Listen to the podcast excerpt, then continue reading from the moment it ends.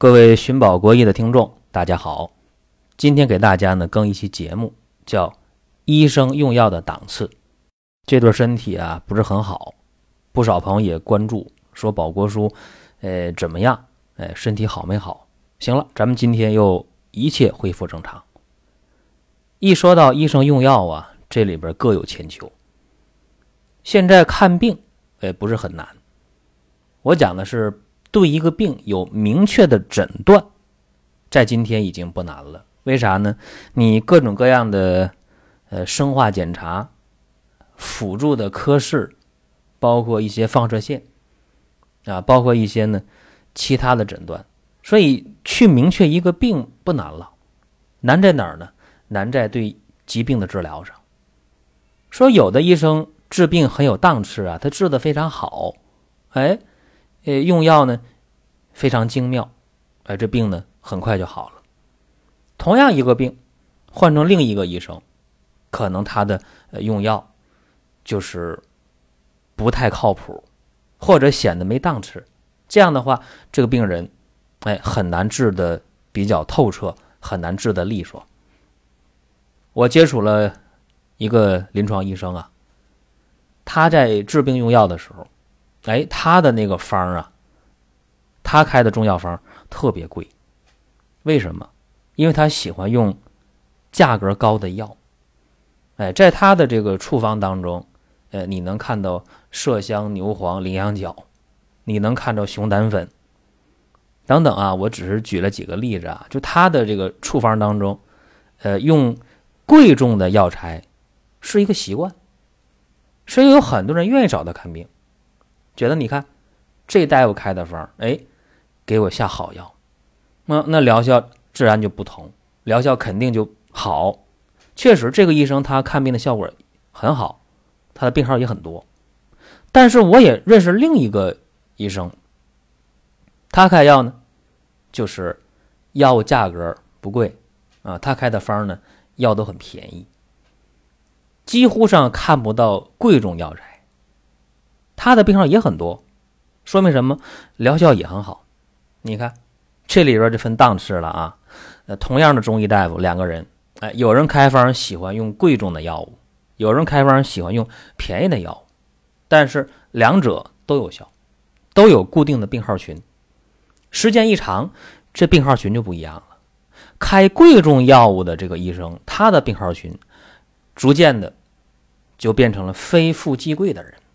因为他的药太贵了，一副药二三百块钱一副药，你说他这个药你开了十副药两三千，一般人用不起，所以他的病号群就是非富即贵。时间长了，我讲那个开药很便宜的医生，哎，他的病号群就是很普通、很普通的老百姓。为啥？因为他开的药很便宜嘛，又有效，老百姓何乐而不为啊？但是，一些有身份、有地位的人觉得，哎，这大夫开那药不行。没档次啊！没档次的话，没法用，对吧？就像今天大家买手机一样，有人做果粉，对吧？你苹果出几代，我买几代，我排队排两天我也买，是不是？觉得用这个高大上？哎，那有的人说，那我用手机无非就是一个打电话啊，发短信、发微信、上个网啥的，反正我买个国产的，三五百块我也能用。哎，他觉得这就行。你看。人和人的观点角度是不一样的，但是这都是建立在有疗效的基础上啊。说医生用药的档次是不一样的，那也有的时候，你遇到一个医生，档次非常高啊。你看他那诊室门口挂的大牌子，哎呦，什么教授、主任医师、博士生导师、硕士生导师，又什么什么院士、什么学者等等，挂很多的名头。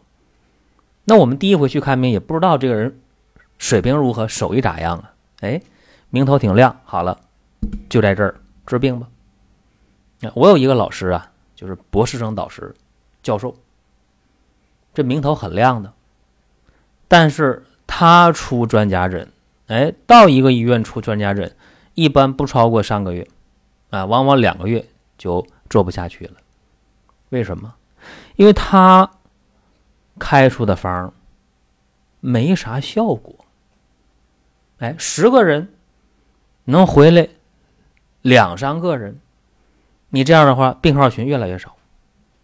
哎，我还有一个老师，也是博士生导师，也是教授，他做门诊，在医院一做，哎，就坐得住。为啥？因为他开的方，哎，回头率很高，很有效啊。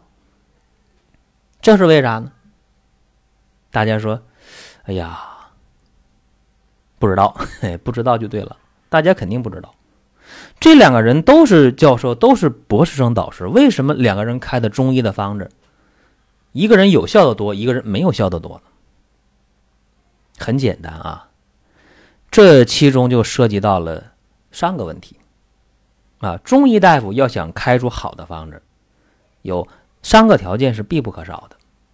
第一个就是必须肚子里边得装几本书，哎，就是说你肚子里边得有很多的学问。大家说那都。博士生导师都是教授，咋还没学问吗？哎，不一定。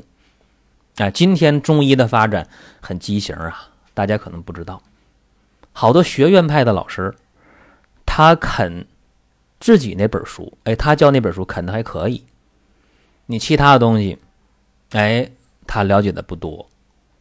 所以说，想当好大夫，第一个肚子里边得装几本书，甚至十本、二十本、几十本书。哎，得多学经典，多把前人的古人先贤的经验，你把它先学下来，或者哪怕记下来，用的时候做一个参考和依据也可以。你哪怕去批判这个古人也行，但是你得拿啥批判呢？对吧？你得先知道他的观点是啥，对不对？别人的观点是啥？你的观点又是啥？这才行。另一个，想成为一个好的医生，还要临床上。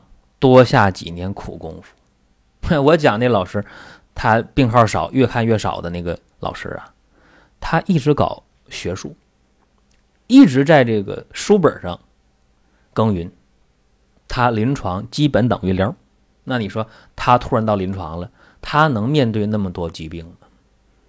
有人给我写病历卡也是，哎，大家写病历卡过来，我也让我的这些助手们或者我带教学生们。偶尔让他们看一下，让他们出个方哎，他们出的方拿过来我一看，哎呦，肯定没效。为啥？因为他们我的学生出的方我的助手出的方因为他们临床经验很少，他们看这个病就是哎，辨证能辨对了，哎，什么什么类型的病，哎，气血阴阳的不足啊，哎，肝郁啊、肾虚啊、脾虚啊等等等等，能辨对。但是，一用药的时候，他直接就弄出一个。根据这个辩证来的一个方呃，根据症状的加加减减，但这样一用药往往就是无效的。为什么？因为人得病不会按照书本去得，这点大家要知道。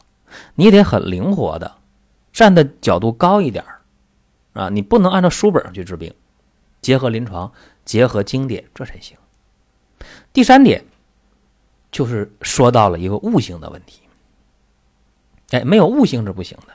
你肚里装了很多本书，你也在临床看了很多的病，但是你的脑袋是榆木疙瘩，哎，你就不转个儿，你就不能把这些东西横的、竖的都串到一起来。那么你这个悟性不够，你看病仍然是效果不会好。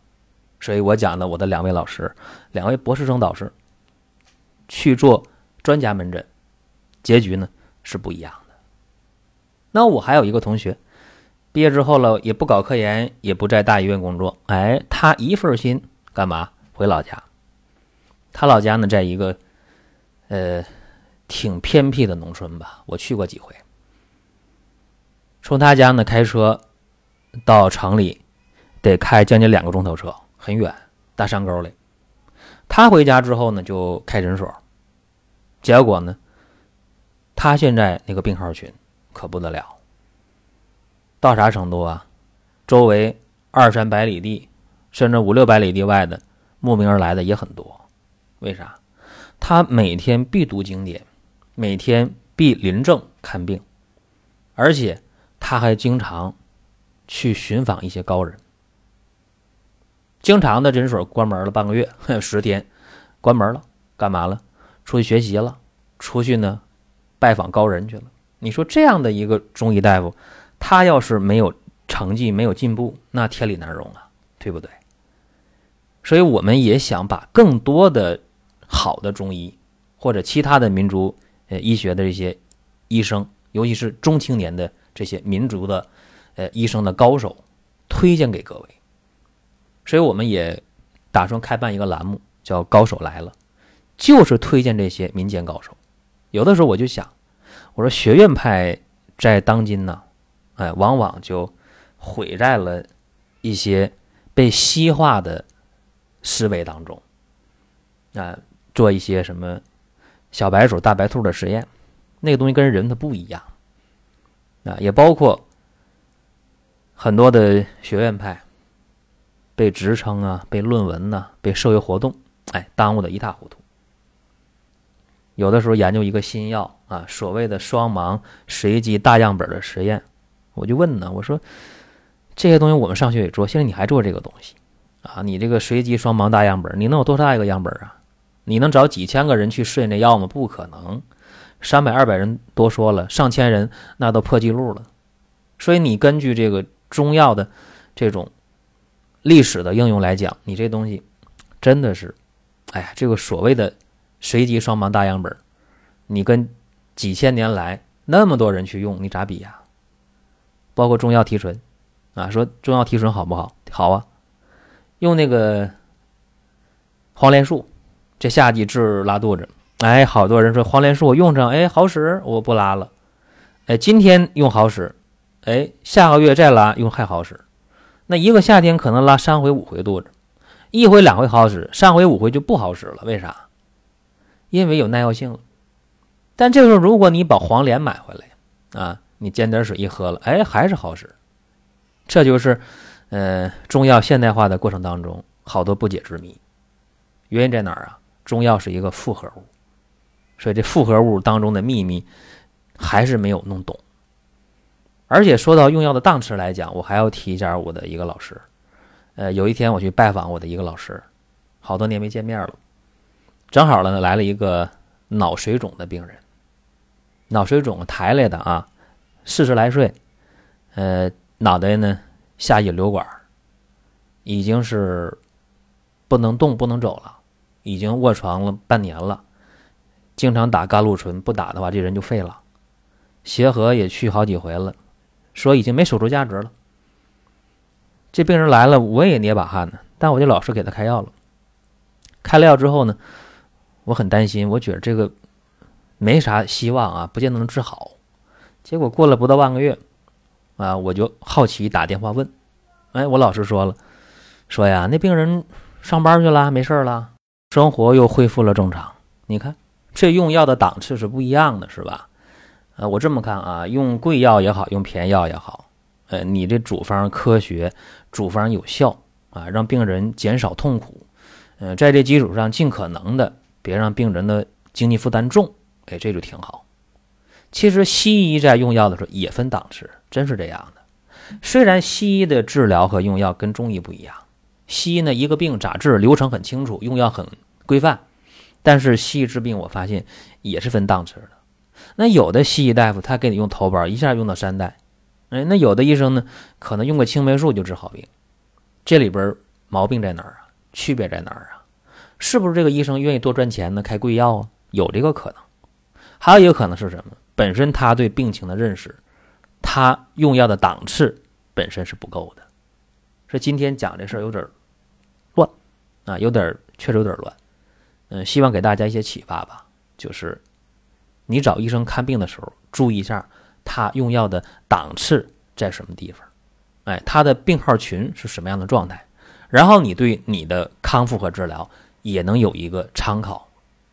如果大家对高手来了这栏目感兴趣啊。把你身边的那些民间高手推荐给我们，哎，我们是非常感激。好了，今天就说这么多。